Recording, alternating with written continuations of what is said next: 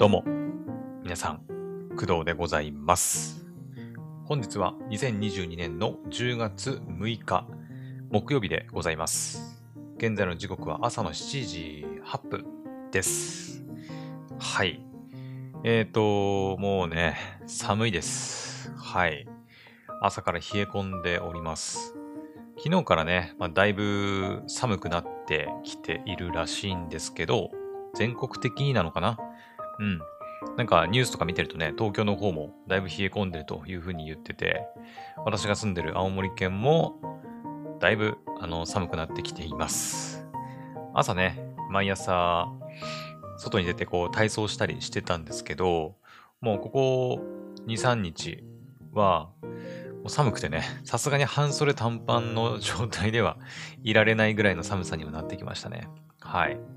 で、今もね、部屋で撮ってはいるんですけど、まあ、部屋の中まだエアコンとかも特につけてなくて、暖房とかね。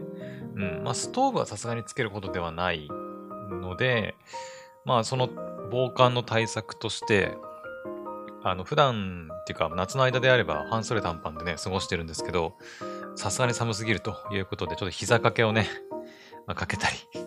まあ、そもそも短パンじゃなくて長い、ね、長い袖のものをね、着ればいいだけなんだけど、まあ、とりあえずの対策として、膝掛けかけたりとか、あと、部屋の中でね、まあ、これ真冬、真冬の時もそうなんですけど、あの、普通に部屋の中で、あのジャンバーっていうか、なん言ん？ジャンバーって言わないか？なんて言えばいいんだろうね。まあ、上着をね、着てるという状態で、まあ、ちょっと変な格好で収録しております。はい。まあ、この辺のね、部分が、まあ、言わなければ見えないっていうのが、ポッドキャストの面白いところでもあるんですけど、うん。ね、なんかちょっと気になるよね。ポッドキャスト収録してるっていうか、配信してる人たちって普段どんな格好で収録してるのかなって、ね、気になったりすると思うんですけど、私は結構ね、まあ、家でっていうか部屋で収録することがまあほとんどなので、うん、まあ、引きこもりなのもあるんですけど、まあ基本的にはもう、オフの格好と言っていいのかなね、もうほぼ寝巻きみたいな状態で 撮っております。はい。ね、まあ、男性の方はまあそういう人が多いのかなどうだろうね。ちょっとわかりませんが、女性の方はね、どうなんだろうね。わかんないです。うん、まあ見えないからね。うん、見えないからこそ、まあ、その辺の想像が膨らむっていう面白さはあるんだけど。はい。まあ、そんな感じで、こう、寒くなってきてね、こう、だんだんと、うん、なんか、着膨れするじゃないけど、着るものがね、どんどん増えてくると、ちょっと大変だなっていうのはありますけどね。はい。というわけで、えっ、と、まあ、そんな寒い日なんですけど、えー今回はですね、えー夏アニメぶりに、はい、秋アニメの第1話を見た感想をやっていきたいと思います。イェイ。はい。んで、えっ、と、昨日かな？昨日の夕方あたりにツイートしたんですけど、えー今週のね、金曜日、まあ明日か。明日の夜8時半から、えーポポさんと、ポポ犬の、ポポ犬のポポさんと、またね、ツイッターのスペースでお話ししようと思っております。で、内容としては、秋アニメのお話。まあ、といっても、あの、今週始まって、かつ、まあ、お互いに見た作品について語り合うという回になると思います。はい。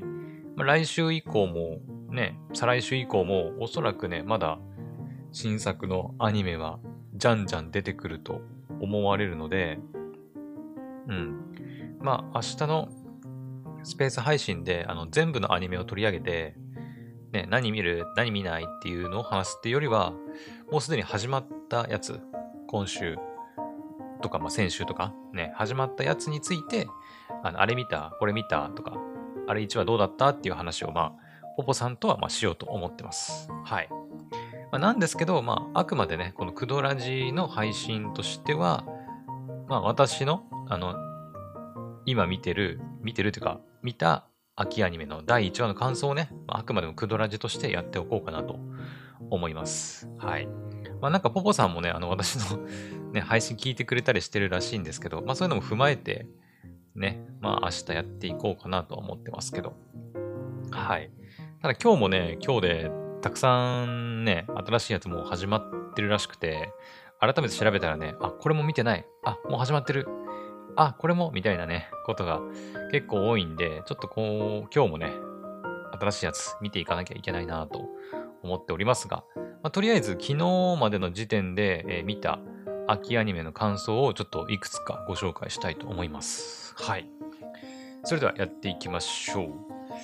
えーとですね、まあ、一応ね、メモしてあるんですけど、全部で、えー、1、2、3、4、5、6、ちょっと変なまったけど、1、2、3、4、5、6かな。うん。あの、継続で入ってる、まあ、歌われるもの、2人の箱路に関しては、まあ、いいでしょう。ね。この前、ポポさんとの配信でも言ったし、うん。まあ、歌われるものに関しては、まあ、継続で、全28話なんでね。はい。まあ、普通に継続して見ておりますよ。うん。で、それ以外の、まあ、秋から始まったアニメについてお話ししていこうかなと思います。で、今回6作品紹介はするんですけど、うち、えー、1、2、まあ、2作品は、えっ、ー、と、まあ、なんていうの？えー、まあ、新規アニメじゃない、新作アニメではなく、あの、もうビッグタイトル。うん。なので、まあ、わざわざ、あの、今回この場でわざわざ詳しく話す必要はないかなっていうのもあります。はい。まあ、そういうのも含まれてるっていう前提でちょっとお話ししていきますね。はい。えーと、じゃあまず一つ目。一つ目はね、まあ、この前もちょっと言ったんですけど、えー、悪役令状なのでラスボスを飼ってみました。を、えー、第一話視聴しました。はい。えっ、ー、と、悪役令状ものと言っていいのかわかんないけど、はい。まあ、その類の作品でございます。まあ、悪役令状で言うと、悪役令状って検索するとね、あのー、まあ、ここ最近で一番新しいやつかな。まあ、私が少なくとも知ってるのは、あれですね。内田真也さんが主役を演じてた乙女ゲームの破滅フラグしかない悪役令状に転生してしまったという作品ですね。これもね、私、あの、1期2期にあったんだけど、あの、両方とも、はい、視聴しました。めちゃくちゃ面白かったです。はい。あの、まだ見てない人はね、あの、こっちもね、見てほしいなと思いますね。うん。あのー、今回見た悪役令状なのでラスボス飼ってみました。なんだっけなこれなんて略すんだっけな悪、悪ラスだったかなちょっとね、略し方忘れたけど、アクラスだった気がするけどな。うん。あの全然ね、あの主人公のタイプがちょっと違うんですよね。まあ、どちらも、あのー、まあ、いわゆるそのリアル世界での、私たちの住んでるそのリアル世界での記憶をこう、引き継いでいるというか、みたいな部分はまあ似てるっちゃ似てるんだけど、主人公の性格が若干というか、全然ちょっとね、方向性が違うますね。はい。乙女ゲームの破滅フラグの方は、まあ、そうだね。どっちかっていうと、まあ、純粋無垢な主人公っていう感じ。もともと、えっ、ー、とね、子供の頃かな？子供の頃はすごくね、それこそまさに悪役令嬢に育つだろうみたいな、ね、性格だったらしいんだけど、あの、なんだっけな？えっ、ー、とね、なんかで頭をぶつけるんだよね、確か。頭をぶつけて、あの、寝込むんだけど、それをきっかけに、まあ、その前世の記憶みたいなものが、あの、まあ、前世というかね、その、リアル世界での記憶みたいなものが呼び起こされて、そこからね、人が変わったかのように、まあ、なると。うん。まあ、それで、あの、なんていうのかな。すごいこう、周りの人を引きつける性格になって、まあ、それでこうね、まあ、イケメンだったり、お友達だったり、いろんな人からこう好かれて、ワイキャーワーキャーするっていうのが、まあ、乙女ゲームの破滅フラグのお話だったんですけど、あのね、今回の悪役令嬢の主人公、えっ、ー、とね、リエリー、高橋理恵さんが、まあ、演じているんですけど、うん、なんて言ったらいいのかな結構強気というか、うん。まあ、その、全然悪い子ではないんだけど、えっ、ー、とね、なんだっけな。しょっぱな、えー、っと、公爵令状だったかな公爵令状なんだけど、えっ、とね、婚約者に、まあ、婚約破棄を言い渡されるんですよ。で、えっ、と、その、婚約者は、なんか、あ、そうだ、これ前提として言っていかなきゃいけないんだけど、この悪役令嬢なのでラスボス勝ってみましたも、あの、乙女ゲームの破滅フラグと同じように、あの、乙女ゲームの世界です。はい。そういうことらしい。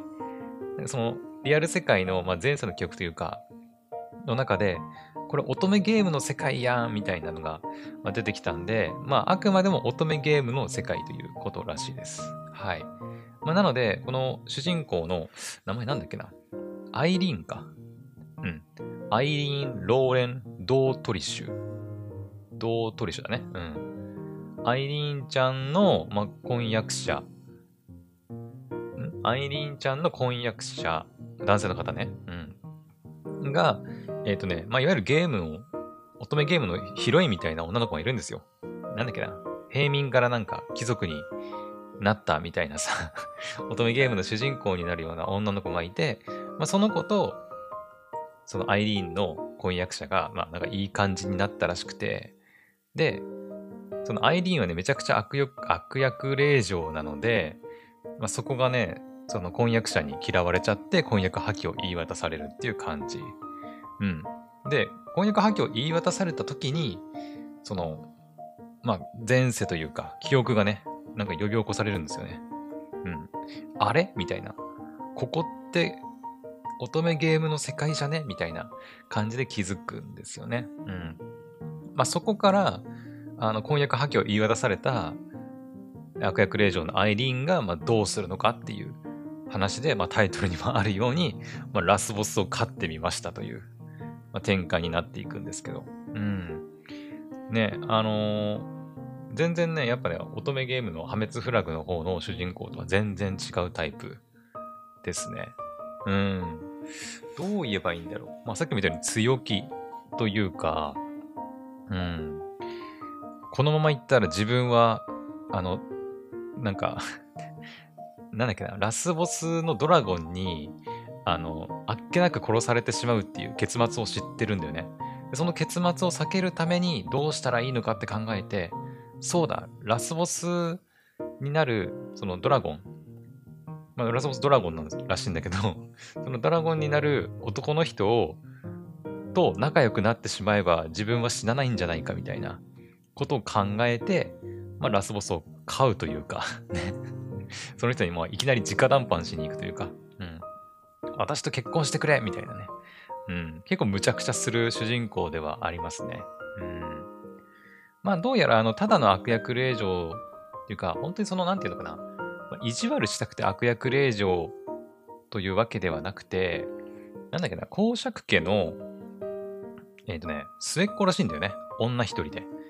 女の子一人で末っ子で、上に3人だか4人ぐらいのお兄さんが、まあ、いるらしいんだけど、それがね、すごく優秀らしくて、で、自分は女一人で、末っ子で、で、あまりこう、才能も恵まれず、みたいなところで、自分の存在理由みたいなものにね、こう、うん、なんていうのかな、疑問を抱いてしまっていて、まあ、それをこう、なんとか克服するために、すごくね、勉強だったりとか頑張ってたんだけど、まあ、そこがね、なんかこう、硬いというか、真面目すぎるみたいな感じで、こう、周りからね、こう、疎まれてしまう。で、結果的に悪役の、悪役令嬢みたいなね、扱いを受けてしまうんですけど、うん。まあだから正真正銘の悪役令嬢っていう感じではなさそうではあるんだよね。うん。まあだからそんな主人公のアイリーンちゃんが、まあ、婚約破棄を言い渡されて、で、まあそのラスボスを勝って、まあどうなるのかっていう、うん、まあ、ラブコメ要素もね、非常にあって、うん、まあ、コメディ要素強いかな。うん。ハメフラ？そのさっきの破滅フラグの方の悪役令嬢の作品と、まあ、似てるっちゃ似てますね。うん。ラブコメですね。ジャンルで言うと。はい。なので、あの、めちゃくちゃ面白かったんで、はい。あの、個人的にはこの後もずっと見続けていきたいなと思っております。はい。というわけで、悪役令嬢なのでラスボス勝ってみました。第1話見た感想でございました。はい。ぜひ皆さんも見てみてください。はい。じゃあ、続いて2作品目いきましょう。え2作品目はね、えー、っと、まあ、これがあの言うまでもないやつ、えー、スパイファミリーですね。はい。スパイファミリーの2クール目というか、はい。分割2クールって言えばいいのかな？うん。1クール目がね、春に入ってて、で、夏クールがお休みしてたんですよね。はい。で、この秋から2クール目がまスタートしたということです。はい。13話からスタートですね。うん。まあ、これに関しては言う必要ないよね。ね。さ、あの、スパイファミリー見た感想って言ってないか？あれ ?1 話見た感想言い始めたの、そっか、夏アニメからだから、まあ、スパイファミリー1話見た感想は言ってないかもしれないけど、夏アニメを全部見た感想は喋って、その時に、あ、夏じゃない、春か。春アニメを全部見た時の感想で、スパイファミリーめっちゃ面白かったよっていう話もしたんで、まあ、わざわざここで喋る必要はないかなと思います。うん。まあ、相変わらずの面白さでしたね。うん。オープニングは、バンプオブチキン。エンディングが、誰だっけ？や、ヤマさんだったかな？ちょっと私はあんま知らないんですけど、ヤマさんだった気がするね。うん。が担当されていて、まあ音楽も良かったし、うん。相変わらずのアーニャね。あの、おバカっぷりとね、あの、可愛さ。ね。スターライトアーニャになるとかってやつね。うん。まあ相変わらず面白かったんですけど。うん。まあなので、ね、世間的にも結構話題にもなってるし、ここでわざわざ私がね、ああだこうだ言う必要もないかなと思いますんで、はい。まあ面白いんでね、ぜひ皆さんもスパイファミリー見てみてください。はい。じゃあもう次行きましょう。はい。次。次はですね、これちょっと言うか迷ったんだけど、あの、ハーレムキャンプ。ハーレムキャンプね。これも、き、おとといだか、さらにその前の配信とかで言った気がするんだけど、ちょこっとだけね。あの、まあ、いわゆる、エロアニメのエロ要素を除いたアニメですね。はい。あの、ショート作品です。はい。ショートエロアニメかな。ちょっと要素が多すぎるんだけど、えー、ショートエロアニメで、えっ、ー、と、なんて言えばいいのかな。もとも、もともとっていうか、あの、私 Unext で見たんですけど、ハーレムキャンプ。えっ、ー、とね、Unext で配信されてるものに関しては、えっ、ー、と、さっきも言ったように、エロアニメなんだけど、あの、その、ガチエロ部分は、あの、もう徹底的に排除されてます。はい。あの、一枚絵のイラストでごまかせる、ごまかされてます。はい。うん。なんか、キャキャ、なんか、うふふ、キャハハみたいな感じで、なんかちょっと一瞬ごまかされて、もうすぐに、あの、終わります。はい。で、あの、フルバージョンって言えばいいのかな。うん。フルバージョン。あの、本当のガチエロバージョン。バージョンっていうか、そういう要素が入ったフルバージョンは、えっ、ー、とね、これどこで見れるんだっけな？ちょっと調べていい？えっ、ー、とね、まあ、この手の作品をね、配信してる、あの、サイトというか、があるんですよね。えっ、ー、とね、コミックシーも、これ、漫画原作もあんのかな？えっ、ー、とね、ちょっと待ってね、オンエアで見ればいいのかな？コミックフェスタかな、やっぱね。うん。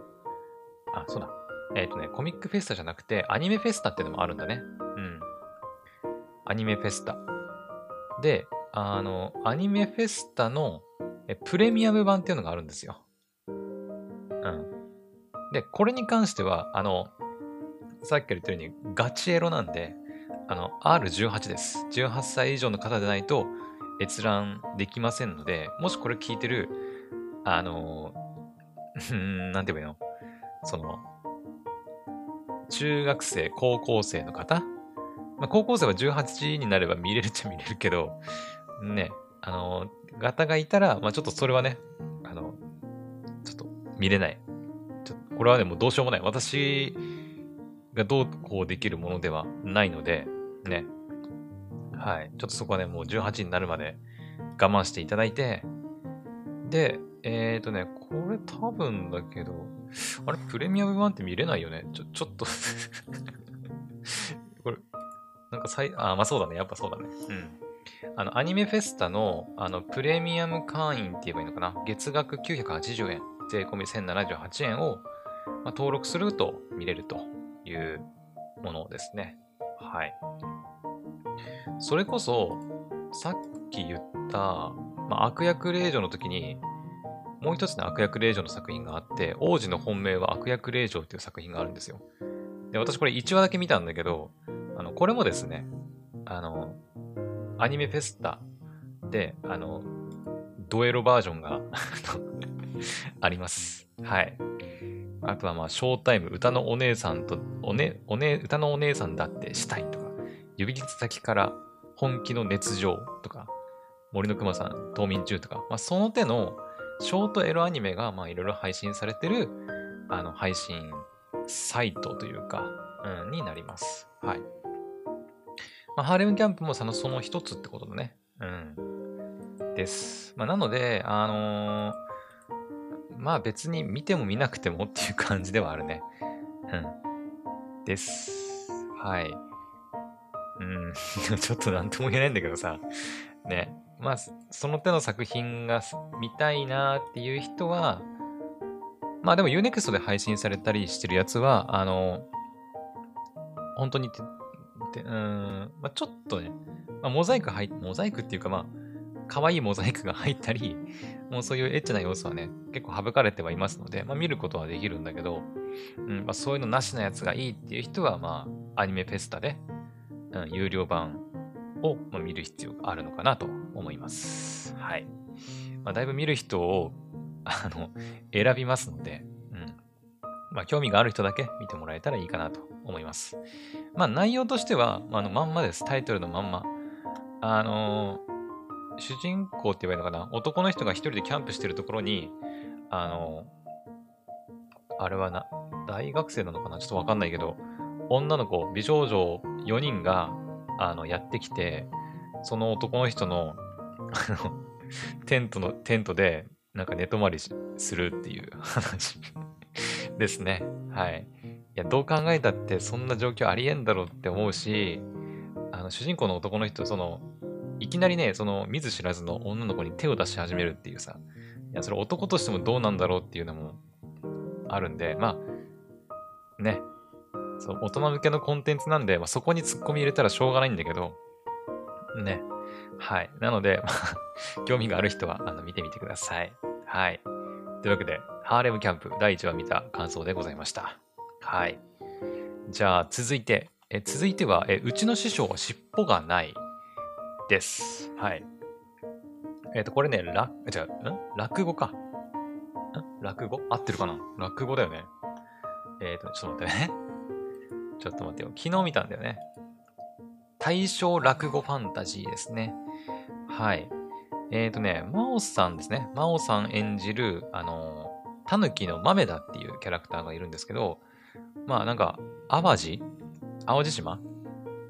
に住んでる、まあ、田舎のタヌキらしいんですけど、まあ、タヌキはね、まあ、人を化かすということで、まあ、昔から、なんだっけ、江戸、江戸時代ぐらいから、まあ、人を化かして、ね、まあ、楽しんでるというか生活してたタヌキたちなんですけど、まあ、大正時代になって、まあ、どんどんね、こう技術が発展してきて、ま、夜は暗くなく、もう明かりがついてたりとかさ、ね、車がね、走り回ってたりする、ま、時代になって、もうタヌキのその馬鹿しに、こう人々が驚くような時代がもう終わってしまったみたいな、ま、そういう中でこの主人公の豆田が、えっ、ー、とね、大阪か。大阪に出てくるんですよね。うん。で、大阪に出てきて、まあいろいろね、人を化かして回るんですけど、まあ、全然こう驚いてくれない。うん。という中で、あのね、落語家の、えー、山村響さん演じる大黒亭文庫だったかな。うん。おそらく、ちょっと私原作とかも知らないし、あれなんですけど、多分ね、狐。うん。おそらく狐なんじゃないかなと、うん、思うんですけど、まあその落語家の文庫さんに出会って、で、その人の落語を聞いて、落語めちゃくちゃ面白いやんって。で、私の馬鹿しよりも、よもうよっぽどたくさんの人を化かしてるって言って、落語で。うん。で、それで、あの、私、落語家になるって言って、まあ、落語家を目指していくっていう話だと思います。あの、第第1話しか見てないんでね。うん。第1話の最後が、まあ、私、落語家目指しますみたいな形で終わったんで、多分そういう話なんじゃないかなと思います。はい。で、まあ、ぶっちゃけると、まあ、そこまで面白いかと言われると、うーんって感じではあるかな。うん、アニメとしては、まあ、すごい、なんかこう、まあ、カラフルで、ポップで、うん、まあ、すごい見やすかったかなとは思いますけど、あの、同じタヌキのアニメで言うとさ、えっ、ー、と、宇頂天家族。ね、宇頂天家族もなんかタヌキが出てきて、ね、まあ、人を化かしたりとかっていうアニメでしたけど、あれは京都が舞台だったかな？うん。まあ、あれはちょっとね、まあ、難しいというか、ちょっとこう、なんだろう、もう文学作品っぽさがね、ちょっとあるんだけど、まあ、このうちの師匠は尻尾がないは、よりなんかコミカルな感じもあって、うん。まあ、子供が見ても楽しめるのかなとは思うけど、あの、単純にね、落語自体にあの面白さを感じられないと、ちょっとどうかなっていう部分はありますね。うん。あの、作品の中で、その文子さんが、えっ、ー、と、演目っていうのかな、落語の。ちょっと私本当に落語全然わかんないんで、あの、あれなんですけど、文子さんがね、なんとかっていう演目のね、まあ、落語をやってくれるんですよ。うん。なんだっけな。えー、ちょっと忘れたわ。ちょっと、うん。で、その落語をやって、それを聞いた、まえー、豆田が、その、落語家を目指すっていう話が、まあ、第1話だったんですけど、うん、その落語自体がね、まあ、面白いって思えたら、この作品はすごくハマるんじゃないかなと。うん。落語好きな人は、まあ見ても面白いかもしれないですね。私はね、本当に落語の面白さがちょっといまいち分かってないんで あれなんですけど、うーん。ね。で、あの、アニメ見てる中でその落語が出てきて聞いてたんだけど、それってどういう意味？これ何が面白いの？って、あの、なんかね、その関西弁も入ってるし、で、その昔の言葉遣いというか、もあって、ちょっとね、途中で何言ってんのっていうのも あったんですよ。一回だけ、もうなんていうの、一回きりで聞いてると、聞き直せばね、え、どういうことって？聞き直せば、まあ、ああ、そういうことかなーってのはわかるんだけど、一回でこうスッと入ってくる感じじゃなかったんで、ちょっとこう、ん？え？みたいな 感じで、あの、見終わるのかなって思ったんだけど、あの、この作品のいいところはね、その、一番最後に、まあ、第1話は豆田でしたけど、豆田がね、その出てきた、作中に出てきた落語をね、解説してくれるんだよね。わかりやすく。うん。今回のあの出てきた落語は何とかっていう演目で、で、登場人物は何とかさんと何とかさんで、みたいな。で、これこれこういう会話をしてて、で、こういう展開になって、これこれこういう風に言ったから、あの、こうなんだよ、みたいな。うん。解説、えーと、落語の解説が、えっ、ー、と、アニメの最後にね、ちょこっとだけ入ってたんですけど、うん、そこはまあ親切なのかなとは思いましたね。うん。だから多分ね、やっぱ私みたいに一発アニメでパーンって見ても、何のこっちゃっていう人多分いると思うんだよね。うん。多分そういう人の、まあ、あの、まあ、補助的な、ね、意味合いとして多分そういうのがついてたんだと思うんだけどね。うん。ただ、うーん、2話目以降も見たいかと言われると、ちょっと私はまあ別にいいかなっていう感じではありますかね。うん。まあ、他にもね、作品見なきゃいけないやつたくさんあるんで、まあそれと比較して見るかって言われるとちょっと微妙かなっていう、うん、感じですね。はい。申し訳ないんだけどね。やっぱ落語がね、ちょっと馴染みがなさすぎて、こうスッて入ってこないんだよね、やっぱ。うん。だから落語に馴染みがあるかないかって結構、まあ、重要な気はしてきますね、やっぱね。うん、落語ファンタジーですから、落語はちょっとでも興味あるとか面白いなって思える人は、めちゃくちゃドハマりすると思います。はい。というわけで、まあ私は個人的にあまり、ね、いい感想は、いい感想っていうか、うん、まあ見るかわかんないっていう感想にはなってしまいましたけど、はい。まあ気になる人はぜひ見てみてほしいなと思います。というわけで、うちの師匠は尻尾がないでした。はい。じゃあ次。えー、次はですね、えー、僕のヒーローアカデミア第6期ですね。まあ、これも、まあ、今更ですよね。うん。今更私が語るべきものではないなと思ってます。ね。まあ、6期までやってるわけですから、うん。もうこれ以上私がね、語ることはないと思ってます。うん。今回喋った、まあ、悪役令嬢、スパイファミリー、ハーレムキャンプ、うちの師匠が尻尾がない、えーヒロアカ、そして最後にもう一つ、もう一個一応話すんだけど、6作品の中では、一番ワクワクしたかな、やっぱ。うん。まあ、スパイファミリーは、まあ、面白かったっちゃ面白かったけど、どっちかっていうとやっぱコメディ要素がだいぶ強くて、うん。アーニャの発言に ケラケラ笑ったりするっていう感じだったんだけど、やっぱヒロアカはね、今第6期まで来て、あの、もう、なんだっけ、えーヴィラン連合じゃなくてなんだっけ、名前変わったんだよね。えっ、ー、と、なん、えー、忘れた。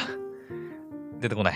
まあ、ヒーロー VS ヴィランみたいな、総決戦みたいなところなんですよ、今。うん。で、私、漫画原作は最初の方は読んでたんだけど、うん、もう全然さい、ここ最近のやつは全然読んでないんで、もうアニメで追っかけてるっていう感じだからさ、ね、第5期とかもアニメで全部見たし、うん。だから、もうその続きということで、もうね、もう実際に回戦するんですよ。第6期の第1話で。第1話というか114話か。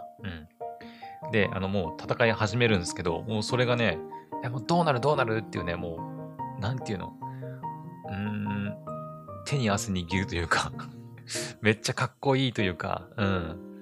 ワクワク感がね、やっぱ、他の作品とは、ね、全然違うなっていうのもあって、うん。って感じかな。もうだから本当に、見て、みんなも。うん。まあ114話からスタートだから、これまでの話をね、全部見るってなると結構大変だとは思うけど、まあ漫画をね、併用して読むとか、まあアニメもね、うん、アニメだけで見るとか、まあいろいろ方法あると思うけど、まあ、私この前ね、ワンピースを、あの、魚人島編じゃない、パンクハザード編から、ね、ワンピースのアニメ最新話まで追いついたっていうのがあったりするんで、それで比べたら、まあ、ヒロアカ110ちょっとぐらいだったら、全然漫画とかね、アニメ併用すれば、結構簡単に追いつけるんじゃないかなと。うん。第6期の放送を記念してね、結構いろんなとこで、あの、第何巻から第何巻まで無料で公開とかってやったりもしてるんで、うん。まあそういうのを駆使すれば全然追いつけるとは思いますんで、はい。まだね、ヒロアカを全然知らないっていう人は、ぜひ見てみてほしいなと思います。はい。まあ、ポポさんも確かジャンプ読んでるって確か言ってた気がするんで、ヒロアカはもしかしたら詳しいんじゃないかなと思うんですけど、ね。わかんないけど、ちょっと今度ね、明日が、うん、聞いてみたいなと思います。はい。というわけで、僕のヒーローアカデミア第6期、第1話、まあ114話ですね、を見た感想でございました。感想でもないか。ね、はい。じゃあ、ラスト。ラストね、えっ、と、まあちょっと軽めにいきますが、えー、豆吉豆子、ニートの日常ということで、あのーですね、まあこれショートアニメなんですけど、見てる人いるかな？私ですね、この豆吉豆子ニートの日常の、えーまあ、原作と言っていいのかな？うん。あの、これ原作がね、ブログなんですよね。うん。漫画ブログというか、ブログ漫画？どっちだろう？漫画ブログかな？うん。えっ、とね、ライブドアブログだったかな？確か。うん。まあ、公式サイトとかね、行けば多分、そのブログの URL とか書いてあると思うんですけど、あの、このね、まむきちまめこさんの、えっ、とね、ブログのね、私ファンでございます。もういつから読んでるかな言ったことないね、確かに。言ったことないんだけど、あの、この人ね、あの、毎日更新してるんですよ、それこそ。すごいよね。うん、毎日、えっ、とね、夜9時だったかな確か。あ、違う、ごめん。夜9時？あれ違ったかな？最近はちょっと朝起きたりしたとき、朝ね、早く起きてたときに読んだりするんだけど、布団の中でね。うん、読んだりするんだけど、えっ、とね、た、確か夜9時だったかな？ちょっと忘れたな。うん。まあ、くらいに、あの、毎日更新されております。うん。いつからだったかな？いつからかは忘れたけど、もうずっと読んでるね。うん。もう、ずっと、大学時代ぐらいかいや、そこまでいかないか。いや、でもな、わかんないな。社会人入ってからかな。ちょっといつから読んでるのかもう完全に忘れましたけど、でもずっとね、本当に読んでる、あの、ファンでございます なので、まあ、それがアニメ化するということで、あのうん、見たんですけど、あのね、YouTube で見たかな ?YouTube で第1話、2話まであの更新されていて、まあ、Unext でもね、なんか後々更新っていうか配信されて見れるようになるらしいんですけど、はい、まあ、YouTube で先行して配信されてたんで、うん。1話1分半ぐらいの、まあ、めちゃくちゃ短いショートアニメなんですけど、うん、フジテレビだったかな？フジテレビのなんか、その、ちょっとした枠で配信される作品かな？はい。なんですけど、あの、豆吉豆子のね、まあ、主人公豆子なんですけど、豆子ちゃんの声を、えっ、ー、と、木戸あかりさんが担当しているということで、あの、ねずこだね、ねずこ。ねずこ役の木戸あかりさんが担当してたりするんですけど、まあ、そうだね。うーん。まあ、ブログを、漫画のブログを、ブログの漫画を見て、いつもね、楽しませてもらってるファンとしては、やっぱりね、漫画の方がおもし、漫画というかブログの原作の方が、まあ面白いなっていうのは、まああるかな。うん。なんだろうね。アニメ見たんだけど、1話2話ね、見たんだけど、まあ知ってるからっていうのもあるかもしれない。もちろんね。うん。あ、これ見たことあるわ、みたいな、これ。うん。これ確かに見たことあるわっていうのもあって、まあ、だからね、パッて見てもなんかこう、あんまりああ、めちゃくちゃ面白いとはならなかったのかな。うん。今もね、あの普通に毎日更新されるやつを最新話をね、もう毎回チェックしてるし、今日の朝もね、なんだかんだチェックしてますんで、うーん。やっぱね、あの、原作の豆吉豆子さんの、あの、漫画のタッチっていうのかな。あれがやっぱね、面白いんだよね。うん。やっぱあれがすごくこう、独特でね、面白さがあって好きで読んでたりするんで、うん、まあアニメに関しては、うん、まあ、より多くの人にね、その豆吉豆子の存在を知ってもらうっていう意味では、まあいいのかなとは思いますけど、面白さで言うと、まあ漫画にはちょっと勝てないかなっていう感じはしてますね。うん。申し訳ないんだけどね。しかもナレーションがね、あの、大塚明夫さんだったかな、確かね。うん。だから若干ちょっとね、ゆるキャン味もあってさ、ね。まあ、だいぶゆるいね、あの、アニメではあるんだけど、うん。そこにこう、大塚明夫さんのね、ナレーションが入るんで、もう完全にこれゆるキャンだなっていう、うん、ゆるキャンの空気感が、まあ、あったりはするんだけど、まあ、漫画の方が面白いかなっていう感想にはなりますね。うん。まあ、あの、気になる人は、まあ、YouTube なんかでも配信されてるみたいなんで、ぜひ、はい、見てみてほしいなと思います。ショートアニメなんでも軽くパパッと見れると思いますんでね。はい。というわけで、豆吉豆子ニートの日常、第1話、2話を見た感想でございました。はい。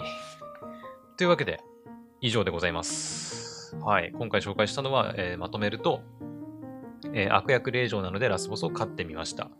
えー、そしてスパイファミリー、えー、ハーレムキャンプ、うちの師匠は尻尾がない、僕のヒーローアカデミア第6期、そして豆吉豆子ニートの日常ということになります。はい。まあ、いかがだったでしょうか？まあなんかね、皆さんのなんか金銭に触れる作品が一つでもまああればいいなと思っております。まあ、今回話した作品で言うとやっぱりスパイファミリー、まあ、ヒロアカ、まあこの辺がね、やっぱめ強いよね。まあ、ここはしょうがないね。もう、もう売れるっていうか人気が出るのは当たり前で作られてるような作品ですから、ね、まあ、ここはしょうがないんだけど、うーん。あとはだからうちの師匠は尻尾がないが、面白くなっていくのかどうかっていうところ。